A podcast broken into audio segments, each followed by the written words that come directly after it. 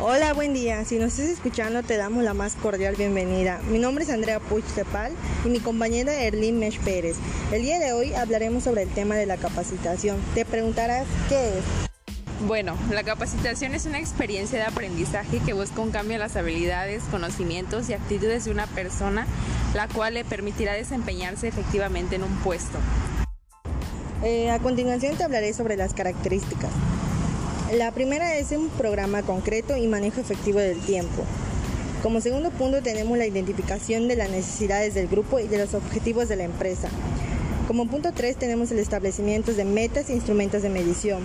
Como número 4 tenemos el fomento del liderazgo y trabajo en equipo. Como punto 5 tenemos creatividad y dinamismo. Como 6 tenemos el refuerzo del aprendido y evaluación. Bueno, entre la capacitación se encuentra lo que es el adiestramiento, que está orientado a desarrollar habilidades y destrezas requeridas para el trabajo, el desarrollo, que sería la formación que se le da a la persona y pues no solo se enfoca en el proceso actual, sino en puestos futuros que pueda tener la organización.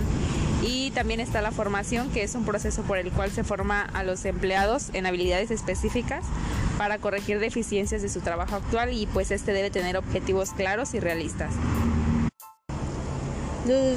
Las ventajas de esto, como primer punto, tenemos que genera un aumento de la productividad y la calidad de trabajo, incrementa la rentabilidad de la organización, levanta la moral de los trabajadores, ayuda a resolver problemas concretos en el día a día, disminuye la necesidad de supervisión, contribuye a prevenir los accidentes de trabajo, mejora la estabilidad de la organización y su flexibilidad.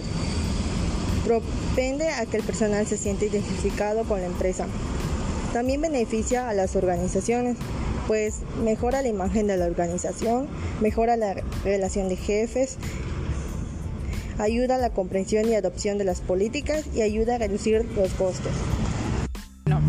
Eh, entre las desventajas se encuentra que suele ser abrumador para la empresa el hecho de que tienen que los precios que sería del viaje, las instalaciones, el desarrollo y el equipamiento también que requiere horas no trabajadas y una capacitación de mala calidad significa un trabajo de mala calidad.